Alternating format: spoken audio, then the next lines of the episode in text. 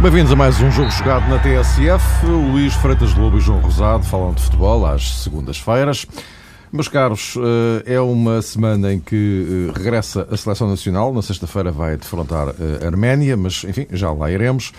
E eh, uma semana que deixa como registro uma, a maratona de ontem, do, da jornada 10. Não é muito comum termos uma tarde inteira e uma noite inteira de, de futebol com os três grandes a atuar no mesmo dia. E uh, depois de tudo isto, o uh, Benfica uh, aumentar a vantagem em relação ao Futebol Clube do Porto e ao Sporting, sendo que, e isto convém nunca perder de vista, o Vitória de Guimarães é o atual segundo classificado. A equipa de Rui Vitória continua a fazer uma campanha notável. Ora, olhando para o que se passou ontem, fazendo também algumas avaliações globais, eh, estamos eh, a caminho do fecho do primeiro terço do campeonato, desta vez 34 jornadas, mas 10 já lá vão. Uh, Luís, começaria por ti, uh, porque hum, ficou de há uma semana a ideia de que uh, qualquer um destes três, Benfica, Porto, Sporting, se estariam a, hum, como é dizer, reajustar em função de algumas coisas que não estavam ou que não estariam a bater muito certo em qualquer um deles. Mas este fim de semana, três jogos, é evidente que os resultados não foram idênticos, o Benfica ganhou, mas olhando para os três jogos, fica a sensação de que houve uma espécie de passo atrás em relação, em relação a eles. As coisas voltaram a embrulhar-se, ou melhor, voltámos a ter mais dúvidas do que certezas. Em primeiro lugar, boa tarde e um grande abraço a todos. Eu penso que continuamos com as mesmas certezas da, da semana passada, quando as coisas podiam estar aparentemente diferentes. E digo que estamos com as mesmas certezas porque o que correu mal eh, esta semana para as equipas grandes, em termos exibicionais, eh, em termos de resultado, como disseste, o Benfica ganhou, Porto Sporting empataram eh, foi em situações que já vimos falando aqui, desde o início da época, em que as equipas são menos fortes. Desde logo no caso do Porto, alteração do, do seu sistema tático em relação ao meio-campo. Desde o início que falamos aqui que, que o Porto cresce ou, ou, encolhe a partir da forma como o seu meio-campo uh, pega no jogo. Vimos uma grande exibição do Porto uh, frente ao Atlético Bilbao, em Bilbao, num campo dificílimo, em que o Porto faz um grande jogo, num 4-3-3 excelente, com um triângulo no meio campo fantástico, com o Casemiro a fazer uma excelente exibição, com o Herrera pressionante, com o Oliver Torres a construir jogo, e com extremos, um deles mais puro como o Telho e outro mais, mais falso, na, na, na criatividade que mete no jogo para as zonas interiores, como o Brahimi e Jackson. É este o Porto que tem jogado melhor. Uh, Pode depois trocar um extremo, em vez de Telho jogar Quaresma, por exemplo. Pode trocar um médio, em vez de Oliver Torres jogar Quintero. Portanto, é, há sempre essas hipóteses, para além de poder jogar Brahimi um pouco por dentro, eh, até como médio interior, já o fez. O próprio Evandro, ontem estava no banco. Agora, a questão de colocar Adriano Lopes como ou o segundo avançado ou o terceiro médio, porque ele fica a meio das duas coisas, uh, altera completamente os, os, procedimentos de construção do Porto no meio-campo, retira-lhe a hipótese de controlar o jogo uh, no meio-campo. E a equipa deixa de jogar da mesma forma. E por isso, ontem não fez o mesmo futebol. E do outro lado, claro, encontrou uma equipa inteligente, uma equipa que preparou muito bem o jogo, o Estoril de, de Zé Coceiro, uma equipa que soube sobre as suas limitações do momento, até do ponto de vista físico, soube defender bem e soube contra-atacar com perigo, enquanto as forças duraram, e mesmo já quando as forças pareciam não durar, conseguiu contra-atacar ao ponto de ganhar vantagem no marcador. Eh, eu penso que se olharmos aquilo que foram as três equipas, Benfica, Porto e Sporting, esta, nesta jornada, todas elas tentaram quase um exercício uh, difícil, que é ganhar o jogo quase sem meio campo. Isto é, no caso do Benfica, inclusive, ao começar o jogo com, com, com Enzo a 6, não é? sem Samaris, e jogando muitas vezes eh, naquele momento com a colocação do, do, do Jonas perto do Lima só com dois médios, eh, Enzo e Talisca, mas já percebemos que Talisca não é um jogador que assegura uma construção de jogo verdadeiramente, é mais um jogador de transporte de bola. No caso do Porto já o referi, basicamente tinhas Casemiro uh, e Herrera, e Herrera também não é um jogador de posse de bola, é um jogador mais de ruptura, e ainda o fez durante a primeira parte. E no caso do Sporting, eh, quando o Marco Silva quis mexer na equipa para a segunda parte, uh, retirou o, o Idem Carvalho, jogou com o Adrian e com o João Mário e procurou jogar num, num jogo mais, mais longo, esticando mais o jogo, com dois médios mais puros, isto é, longe da equipa uh, de circulação de bola quando joga com o William atrás, desde o início, e portanto procurou ganhar o jogo de uma forma diferente, uh, é, é que é habitual o Sporting ganhar. Portanto, as três equipas mexeram no, no seu coração, embora o Sporting só na segunda parte em desvantagem. Porto e Benfica desde o início. No Benfica já é um sistema habitual, mas o recuar de Enzo para 6 tira naturalmente da posição 8, onde ele joga bem e a equipa precisa dele. No Porto, uh, o desmontar do triângulo do meio campo pura e simplesmente desintegra a equipa. Eu penso que isto é, é algo que ficou evidente no, no jogo frente ao Sporting para a taça. O Lopetegui referiu o jogo com o Bate Borisov, mas já percebemos que este Bate Borisov não é bem um exemplo em termos Sim, de dimensão competitiva, como é evidente, embora. Foi 14 ou 15 golos em claro. quatro jogos. Uh, e percebe-se que o Porto, o melhor Porto que já fez bons jogos esta época, uh, é esse tal Porto de, de 4-3-3 com um triângulo a meio campo, já se desfez, e acho que o Lopetegui uhum. já se convenceu da dificuldade de conciliar Casemiro e Rubem Neves, uh, mas é difícil entender uma alteração tática destas uh, neste momento.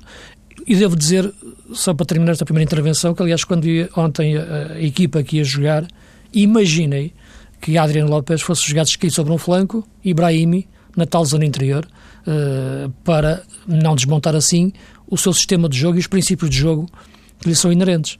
Uh, não foi assim, portanto, voltou a jogar com, com demasiado e o, tempo. E o, Adriano, parece de facto um corpo estranho. Exatamente. Não é? Ele não é mau jogador, atenção, isso, vamos, vamos esclarecer isso. Ele no Atlético de Madrid jogava num, num 4-4-2 diferente, com, equipas com a equipa num bloco mais baixo, em contra-ataque, ao lado ou atrás do Diego Costa, que é um avançado de, de, profundidade. Portanto, era muito diferente do enquadramento do Adriano Lopes, que não era titular no Atlético de Madrid, diga-se. Uh, e, portanto, eu penso que, que, é, que, é, um erro conceptual de Lopetegui que levou a equipa ontem a quase perder o jogo.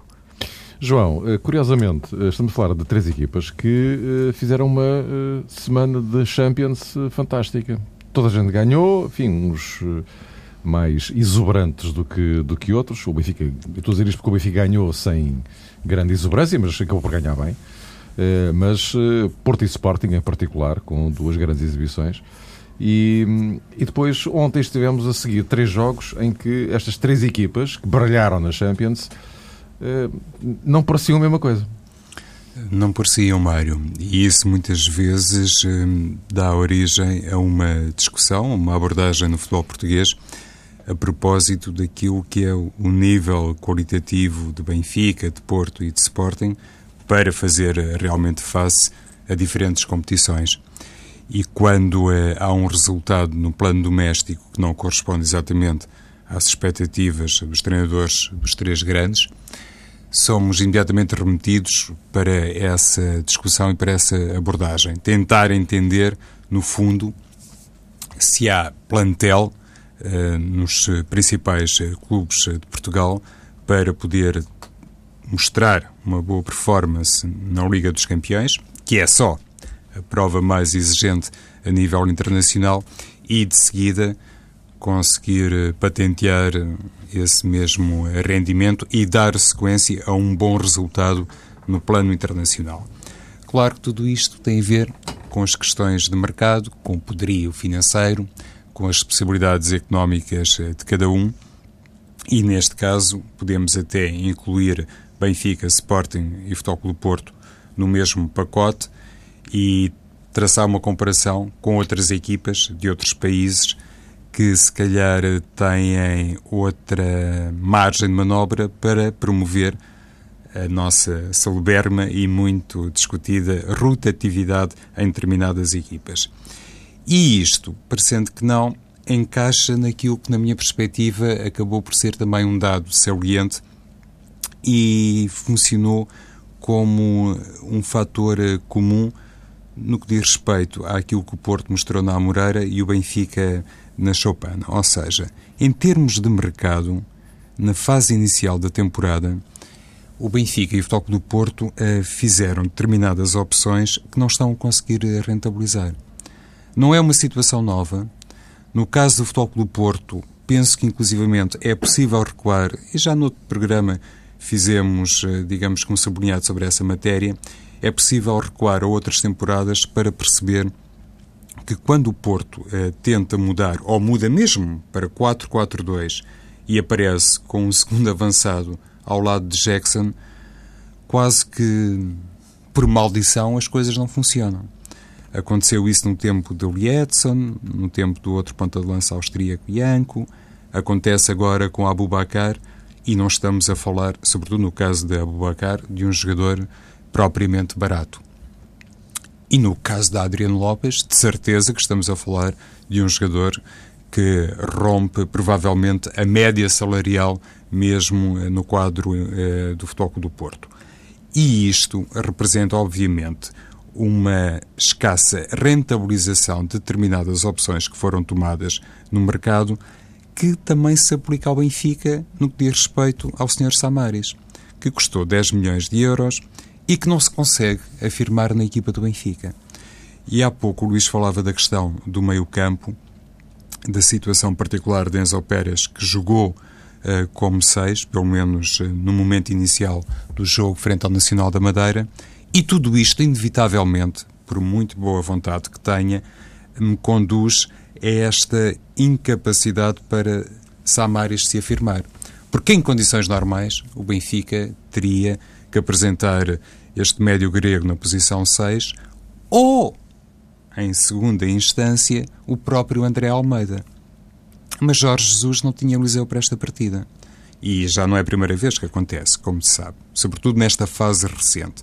Então, sendo obrigado a jogar com André Almeida como lateral esquerdo, isto também traz, eh, penso eu, à conversa, Mário Luís, aquela questão que se prende precisamente com decisões erradas e pouco produtivas no defeso. O Benfica contratou primeiro Javan, depois contratou Loris Benito e agora está a jogar com André Almeida. E parece-me que Benito ontem foi para aí o 19 jogador. Uh, nem sequer se sentou no banco de suplentes do Benfica. Ou seja, Jorge Jesus, que obviamente tem mais do que ninguém uh, todo o critério e toda a legitimidade para sentar no banco Samaris, nem sequer pode utilizar André Almeida como médio defensivo, porque tem que jogar com André Almeida como lateral esquerdo. Porque todas as outras contratações que foram feitas para essa posição parece que também não dão garantias e, em alguns casos, há jogadores que já nem sequer estão no Benfica. Por acaso, agora foi chamado à seleção nacional um jogador, um lateral esquerdo, que fez a formação no Benfica.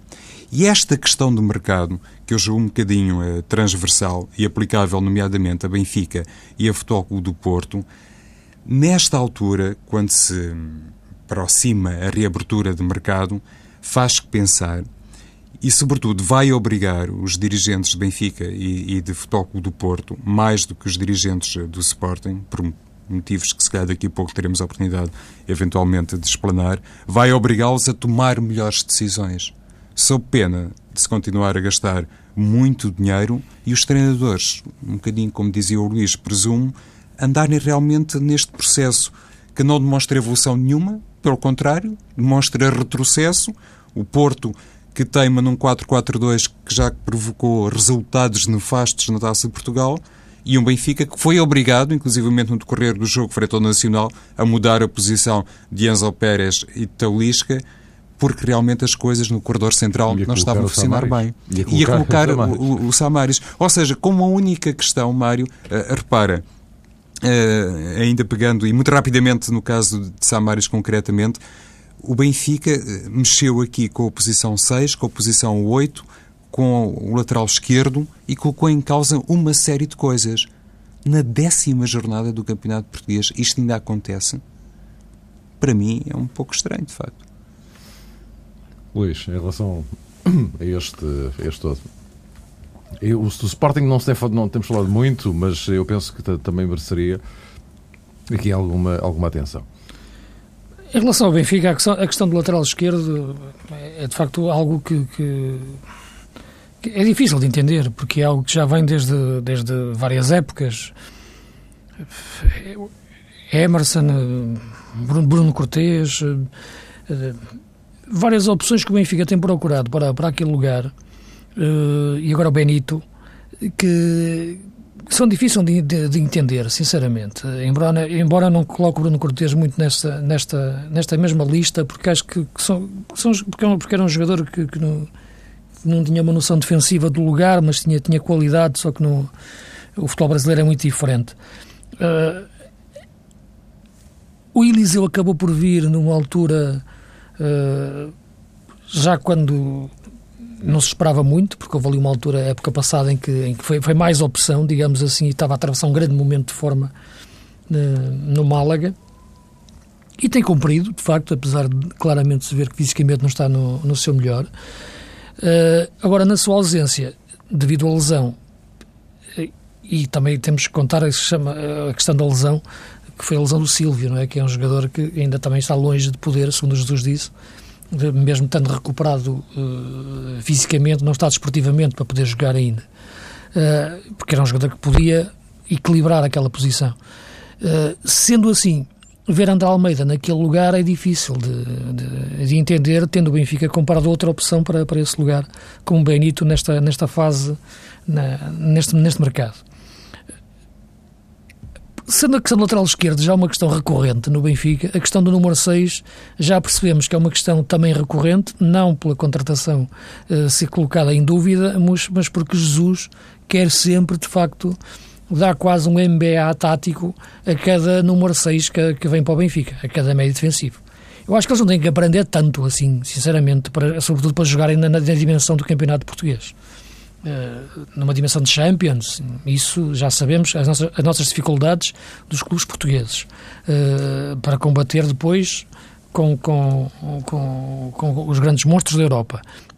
Embora o Porto tenha mostrado como é possível passar aos oitavos de final, uh, jogando ao mesmo tempo ao campeonato portanto, e, e fazendo um bom, uma, uma boa fase de Champions. A questão do número 6 e a questão da contratação de, de, de foi uma opção. Não percebo, sinceramente, porque é que o jogador não joga. É evidente que o jogador, neste momento, não é uma perfeição tática, não é, mas penso que, jogando, como bem evidente, pode melhorar. Ontem, Jesus opta colocá-lo em campo aos 56 minutos. Portanto, a equipa está a ganhar por 2-1, o jogo está, está enrolado, digamos assim, não está definido está aquele tipo de jogo que não percebes o que é que pode acontecer verdadeiramente. Uh, não se nota a grande qualidade das duas equipas uh, a pensar o jogo e executar. Uh, e a questão de meter Samaris, ele quer dar ele mais peso defensivo àquela posição, subindo um pouco o, o Enzo. Aquilo, aquilo que me parece, porque atenção, quem sai é o Lima, não é? portanto sai um avançado.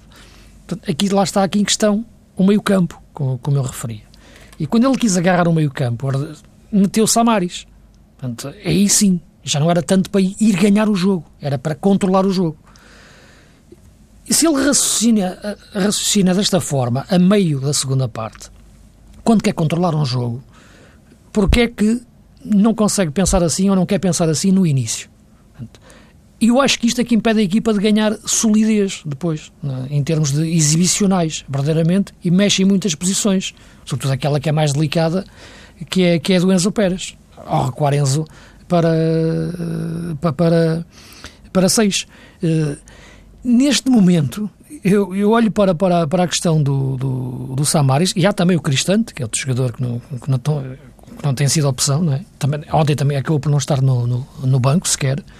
Uh, e vejo que, que uh, essa indefinição, essa uh, incapacidade de, de, de, de, entender os jogadores quando, quando, se contrata a este nível uh, é o que trava muitas vezes a evolução das equipas, como o João dizia, chegar à décima jornada e tu nem não reconheceres um, um 11 base, verdadeiramente, nestas posições uh, chave. Isso demora e isso é que leva às tais dúvidas e certezas e parece que todas, parece um, todas as semanas as análises são um pouco bipolares, Portanto, passamos de um extremo, de um extremo ao outro. Uh, penso que o Benfica só teria a ganhar uh, se, se apostasse em Samaris, né, né, neste, neste, momento, em termos de campeonato nacional, procurasse que o jogador crescesse, uh, porque de outra forma a equipa não cresce. É o que me parece.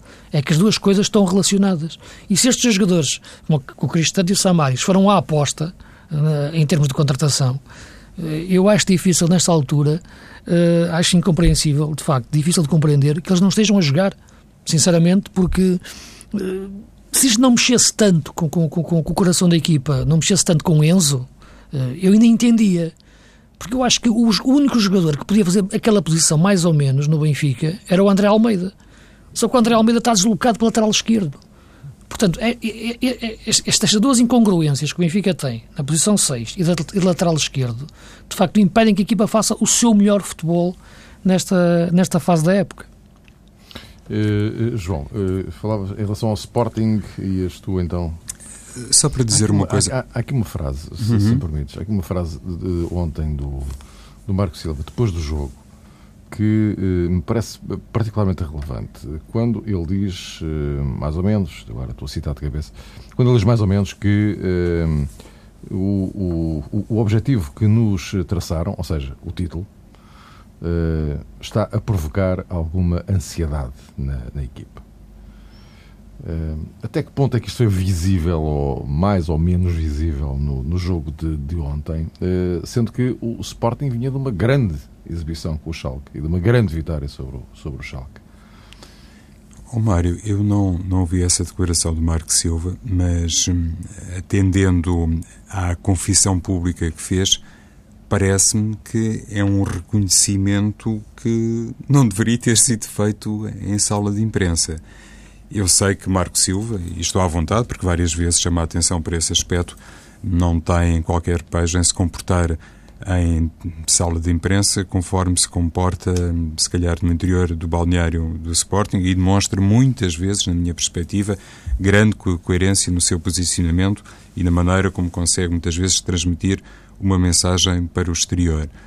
Agora, entendo que essa forma de atribuir à ansiedade uma explicação para o resultado menos positivo do Sporting frente ao Passos de Ferreira é um bocadinho excessiva e, sobretudo, traz à baila um assunto que não deveria, nem deve, no caso de nenhum clube grande, ser tabu, mas que, no que diz respeito ao Sporting, desperta determinadas interpretações que não devem ser uh, muitas vezes mencionadas. Quanto mais distante estiver o Sporting e os seus protagonistas e os seus principais responsáveis pelo futebol eh, de determinadas matérias, melhor.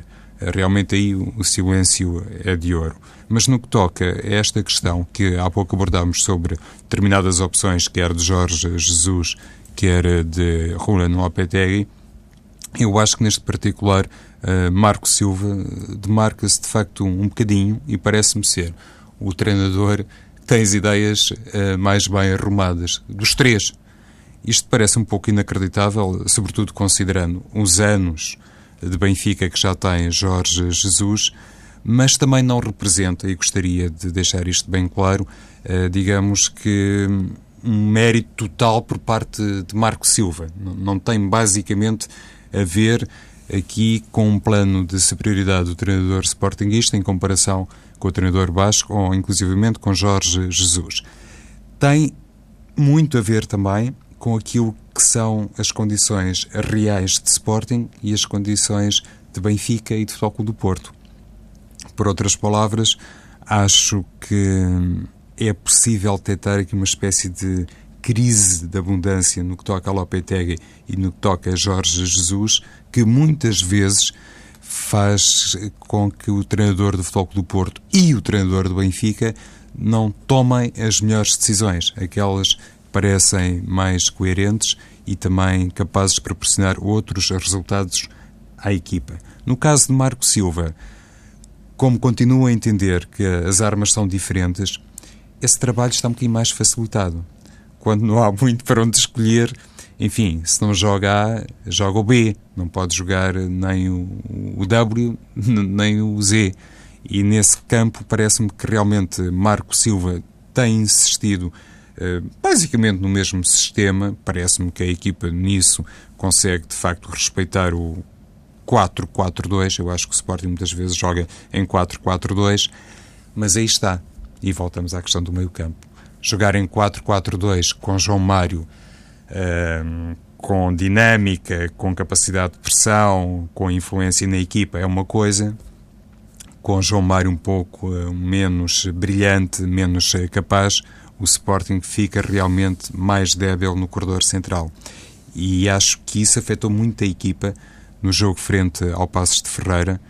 Eu julgo que Marco Silva mexeu bem para a segunda parte. Eu tinha, inclusive, traçado essa opinião no decorrer do jogo. Achava que o William Carvalho estava mais no, no desafio. Mas, independentemente de ter mexido ou não, uh, Marco Silva já disse que a equipa na segunda parte fez realmente o futebol suficiente para ganhar o jogo. O que me parece é que esta coerência do treinador do Sporting e esta maturidade das suas decisões colocam-no num plano relativamente distante a Jorge Jesus e a Lopetegui e faz realmente pensar nisto, outra vez. Quando reabrir o mercado, quando o Benfica tiver que lidar eventualmente com a situação de saída de Enzo Pérez, que medidas e que decisões vão ser tomadas? Cristante terá a oportunidade para jogar mais vezes, Samaris terá outra margem de manobra da equipa, essas questões são realmente preocupantes na ótica, neste caso, dos adeptos do Benfica e no que toca ao Futebol Clube do Porto, para se pensar na rentabilização de um jogador como Abubacar e de um jogador como Adrien, já sem falar em Evandro, parece-me que realmente Klopetegui tem que ir eh, por eh, outro caminho e por uma zona onde, à partida, ele já tinha percebido que a equipa funcionava melhor mesmo no quadro de um 4-3-3 e com Brahimi a jogar como extremo e não como médio. Eu aí penso que acompanho o Luís uh, nessa matéria. Eu acho que Brahimi seria mais forte a jogar por dentro, mas que ele tem brilhado em todo o lado tem. Uhum. Luís, em relação a isto, não sei se quer acrescentar alguma coisa, fora ainda da seleção. Sim, em questão, em relação ao Benfica, já é que eu tinha referido em relação a Samaris, eu acho que, que, ele, que a este nível do nosso campeonato ele podia jogar e aprender jogando aquilo que Jesus quer daquela posição. Uh, e tem-se visto, ontem o Benfica acabou por ganhar o jogo da mesma. Este Nacional está muito longe do melhor Nacional das últimas épocas, mas em Braga, por exemplo, que é um jogo de uma intensidade diferente, ele já não resistiu. Ah, como contra o Zenit também já não resistiu, como contra o Leverkusen. Portanto, é diferente as dimensões competitivas. Do nosso campeonato, a este nível, eu acho que o Samaris podia aprender em campo. Uh, em relação ao Sporting, uh, eu penso que o Sporting joga em 4-3-3. A questão do, do, do, João Mário muitas vezes tem a ver com o seu posicionamento quando a equipa não tem a bola e, e, e ele se adianta mais para perto do ponta de lança para fazer uma cobertura zonal e em termos de, travar a saída de bola do adversário. Uh, penso que a colocação de Slimani e Monteiro é, é, uma, é, é, algo que. Eu sei que as equipas gostam de ter dois sistemas alterna, alternativos, um sistema alternativo, e isso deve ser criado. Uh, mas, uh, como eu digo, criado tem que ser rotinado, tem que haver uma base antes. E a base do Sporting passa pelos três médios. João Mário, de facto, tem mais posse de bola à equipa. Eu penso que Monteiro Slimani obriga a equipa logo a jogar um jogo mais direto, o que muitas vezes pode, pode ser mais útil, quando digo direto, mais profundo, a procura mais rápida dos homens da frente e não, não tanto a circulação de bola. O que, o que me causa um pouco de estranheza neste momento é o desaparecimento, desaparecimento de um jogador como André Martins.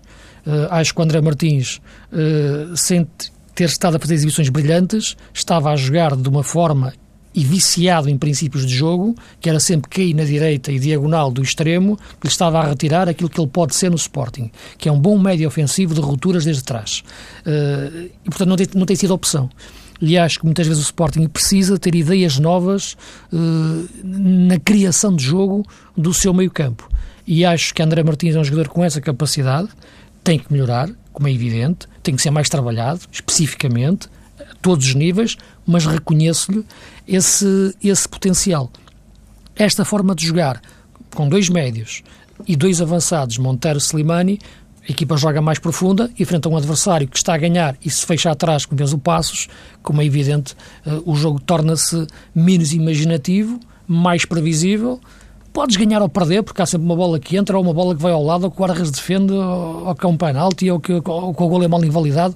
Tudo isso são circunstâncias do jogo, como é evidente. Agora, em jogo jogado, tu vês que a equipa perde de repente o seu tapete tático, onde, por onde andar, a sua, a sua identidade, o seu ADN. E isso é o pior que pode acontecer a uma equipa. Eu acho que isso foi o que aconteceu esta, esta, nesta jornada às três equipas: três equipas Benfica, Porto e Sporting. Uh, João, antes falamos da seleção, já não temos muito tempo, mas uh, uh, um minutinho tinha que nós queríamos falar de, disto, que, que, tem a ver com uma questão, não é bem a nossa praia, como nós podemos dizer, mas tem a ver com as arbitragens. Este, hum, este domingo foi marcado por várias decisões eh, muitíssimo discutíveis e polémicas, algumas sem sentido. Mas há aqui uma frase uh, desta semana. O, o Pedro Porança deu uma entrevista ao Record em que diz que a arbitragem portuguesa está um caos. É claro que depois, enfim, ele detalha as coisas, mas há de facto aqui um, um, um ataque direto a Vítor Pereira. Uh, num minutinho és capaz de expressar o que tinhas para dizer sobre a matéria? Oh, Mário, eu acho que é, é pouco, mas basicamente vou é tentar. Pouco, é pouquíssimo. É, é pouquíssimo. Olha, há pouco dizia a propósito do Sporting, concretamente sobre um determinado capítulo do universo sportinguista, que o silêncio é de ouro.